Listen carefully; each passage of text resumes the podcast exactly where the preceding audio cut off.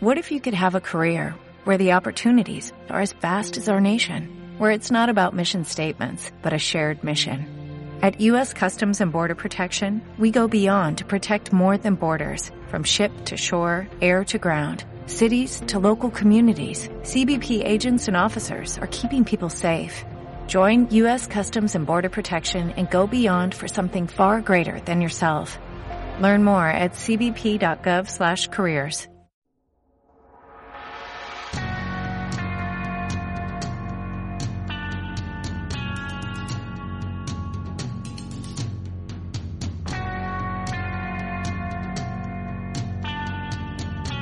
En el anterior episodio vimos el auge y caída del imperio acadio, conociendo la historia de Naran Sin, el primer rey que se consideró un dios y llevó al imperio a las cotas más altas. Después vimos la historia de su hijo y sucesor Harry, bajo cuyo gobierno comenzó el declive final. Vimos la llegada de los Guti, que animados por los sumerios dieron la puntilla final, marchando sobre Agadet. En este episodio vamos a conocer algo más el periodo Guti, al menos hasta donde las fuentes disponibles permiten. Y oficialmente damos entrada a nuestra historia a los sumerios, retrocediendo en el tiempo hasta el inicio de esta civilización una de las más enigmáticas e influyentes de la historia.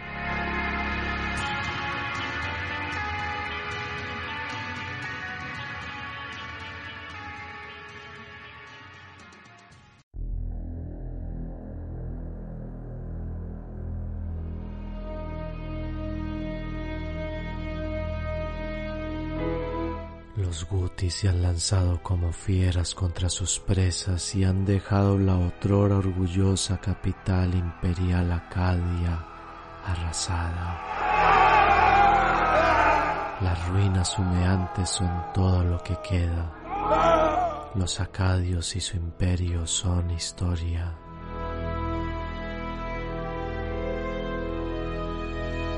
Una vez liberados del yugo acadio en Uruk, se alzó una dinastía real dispuesta a restablecer el orden y expulsar a los bárbaros, pero fue imposible. La misma Uruk, Ur, Kish y Lagash fueron devastadas por estos salvajes. Las redes de transporte y comunicación cortadas. El pánico se extiende por la tierra de entre los dos ríos. Pesar de la destrucción, los sumerios recibimos a esta horda como libertadores. Esa es la verdad. Estábamos dispuestos a pagar el precio que fuera necesario para librarnos de esos odiosos acadios. Ahora debemos ser inteligentes y esperar nuestro turno. Aún estamos débiles y desorganizados pero nuestra cultura es superior y lo vamos a demostrar.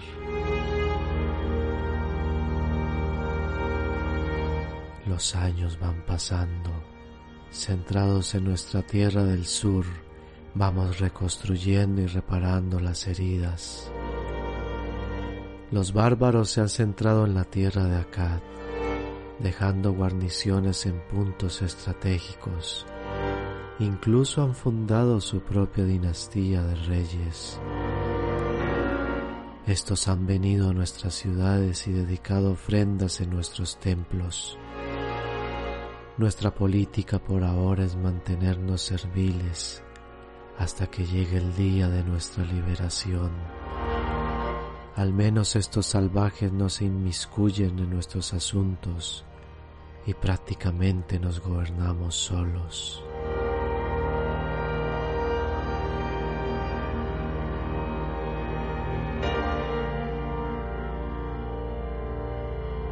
Tras la caída del imperio acadio, la realeza pasó a Uruk, según la lista real sumeria, donde gobernaron cinco reyes durante treinta años.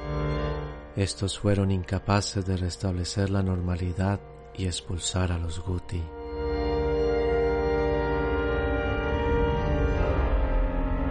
La lista real sumeria también sitúa a los Guti como miembros de una dinastía real con mando en Sumer y Akkad, formada por 21 reyes que gobernaron oficialmente 91 años, de quienes apenas se conocen sus nombres. El primero fue Eradupisir, que gobernó del 2141 al 2138 a.C. El reinado de este rey está atestiguado por una inscripción real en Nippur, donde se llama Rey de Guti, Rey de las cuatro partes. Y el último, Tiritán, que gobernó tan solo 40 días en el año 2120 a.C., antes de ser derrotado por Utokegal, rey de la quinta dinastía de Uruk.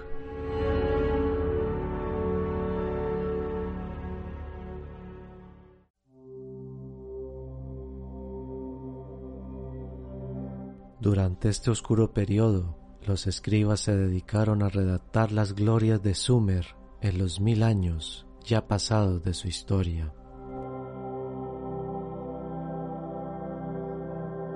Lo primero que tenemos que saber es que los sumerios no fueron un pueblo autóctono de Mesopotamia. Los cabezas negras, como ellos mismos se llamaban, se acepta que llegaron en una primera oleada a comienzos del cuarto milenio antes de Cristo y asimilaron fácilmente a la cultura de El Obeid. Esta cultura fue una importante civilización que tuvo su desarrollo del 4800 al 3750 a.C.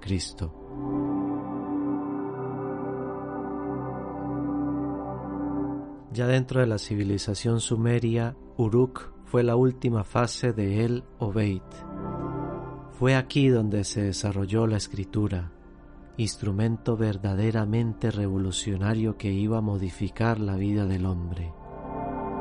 Dicha invención fue originada por necesidades puramente económicas.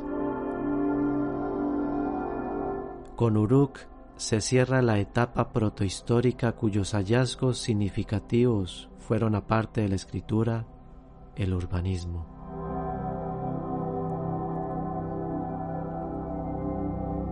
Después, en una nueva oleada colonizadora, los sumerios habrían levantado las primeras ciudades mesopotámicas, estructuradas políticamente como pequeños estados independientes.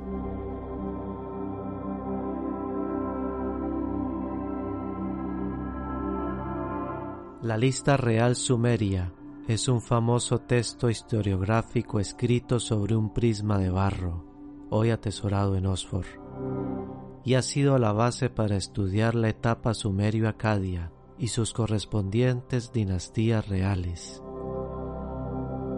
Según este escrito, después de que los dioses crearan el mundo y la humanidad, la realeza descendió del cielo a la tierra.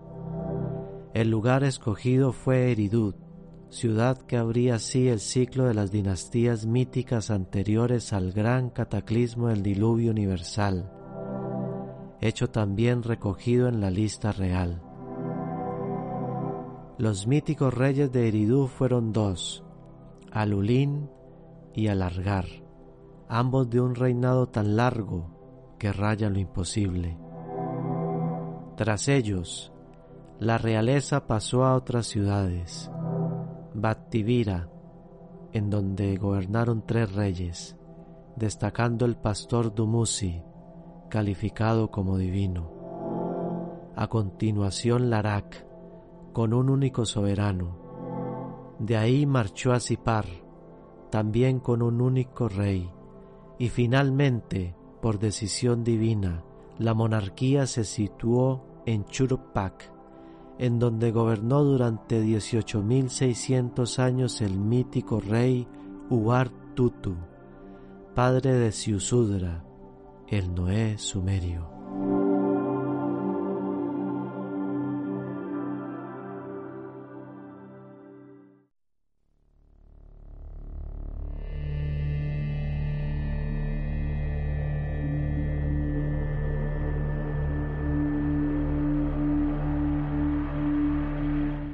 Dioses han decretado la destrucción de la raza humana.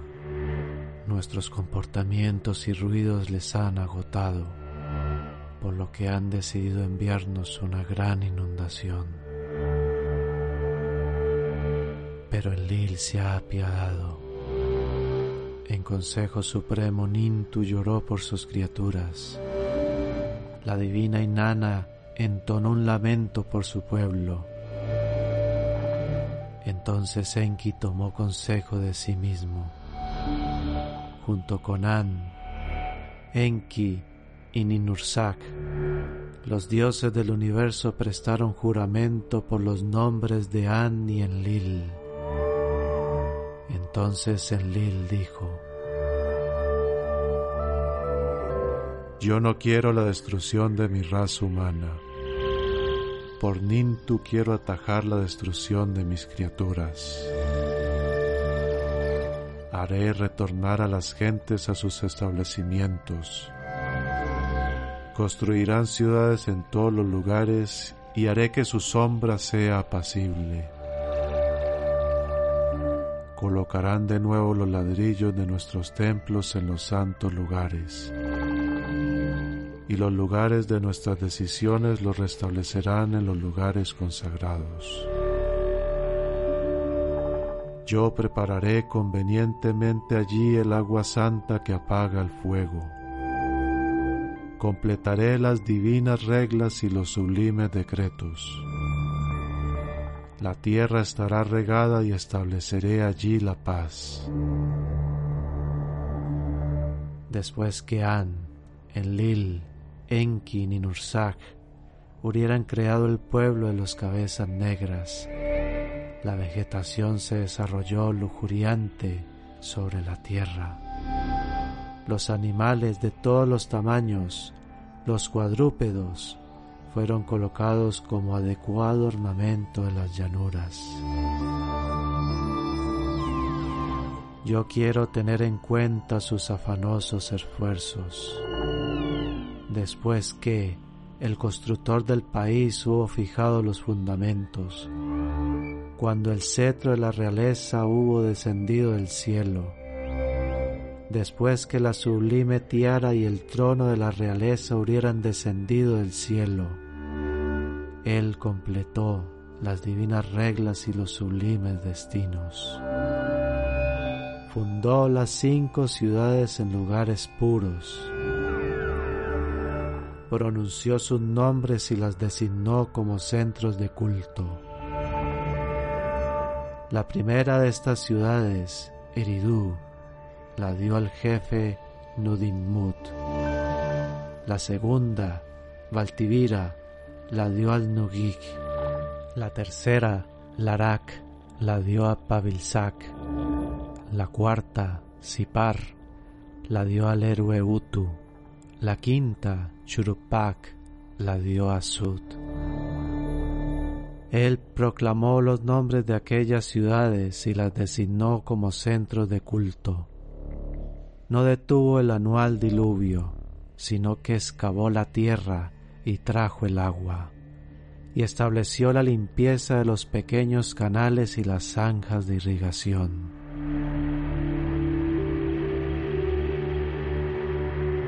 Entonces yo, Siusudra, lo escuché todo el mismísimo Enlil me dijo, Escucha mi palabra, presta oído a mis instrucciones. Un diluvio va a inundar todas las moradas, todos los centros de culto para destruir la simiente de la humanidad. Tal es la decisión de la asamblea de los dioses. Tal es la palabra de An, Enlil, y Ninursag, la destrucción de la realeza.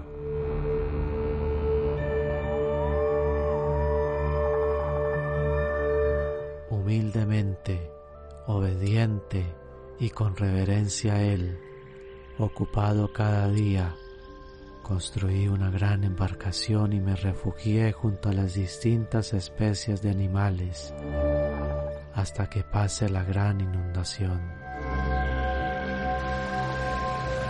todas las tempestades y los vientos se desencadenaron. En un mismo instante, el diluvio invadió los centros de culto. Después que el diluvio hubo barrido la tierra durante siete días y siete noches, y la enorme barca hubo sido bamboleada sobre las vastas aguas por las tempestades, Utu salió, iluminando el cielo y la tierra. Entonces abrí una ventana de la enorme barca, y Utu hizo penetrar sus rayos dentro de la gigantesca barca. Me posterné entonces ante Utu. Le inmolé gran número de bueyes y carneros.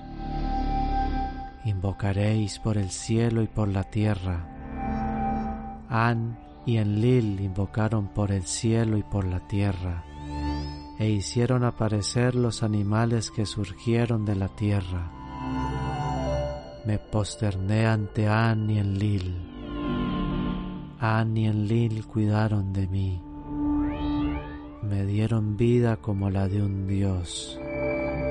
Hicieron descender para mí un eterno soplo como el de un dios entonces yo, el rey Siusudra, que salvó de la destrucción la simiente de la humanidad en aquel tiempo, allende los mares, en el oriente, en Dilmun, me hicieron vivir.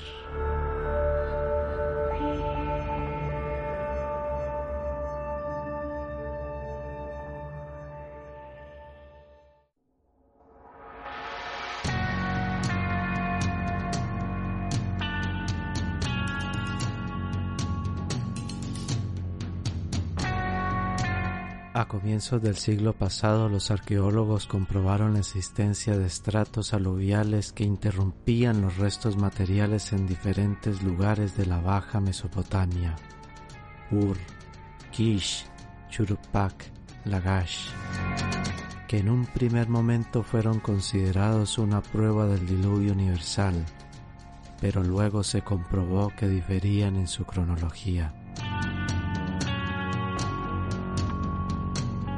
Lo cierto es que tal evento fue tan significativo que fue registrado no solo en documentos históricos como la lista real, sino también en textos de tipo religioso como el diluvio sumerio, la epopeya de Atracasis y el poema de Gilgamesh. Siglos después, el sacerdote babilonio Veroso se hizo eco de la gran catástrofe en su obra sobre la historia de Babilonia. Pero el hecho es que una gran calamidad, ya sea un maremoto, desbordamiento de los ríos, lluvias o invasiones extranjeras, afectó a Mesopotamia en una fecha que puede fijarse en el 2900 a.C.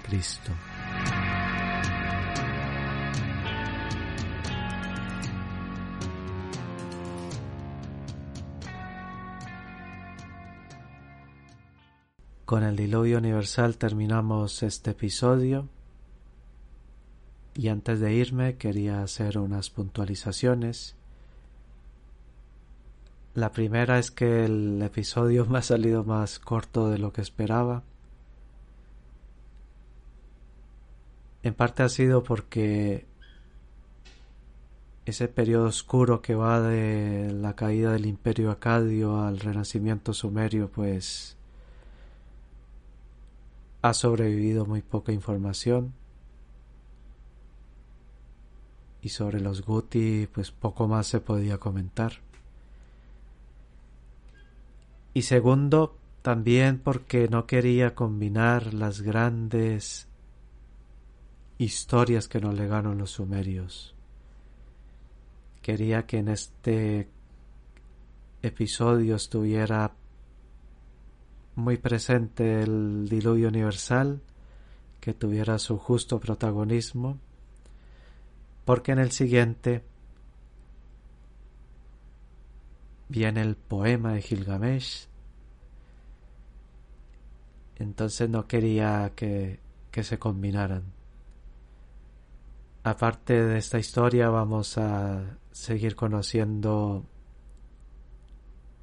la historia sumeria, nos adentraremos en el periodo arcaico que va del 2900 hasta la llegada de, del imperio acadio, donde van a surgir personajes interesantes, donde los sumerios van a estar como perros y gatos muy al estilo de la Grecia clásica, y donde también va a tener protagonismo un personaje que conocimos en anteriores episodios, Lugal Sagesi. También le quiero dedicar su propia historia. Así que esto es todo por hoy. Muchas gracias por estar ahí. Si os gusta mi trabajo, os animo a que os suscribáis al podcast. Y si os gusta el capítulo, pues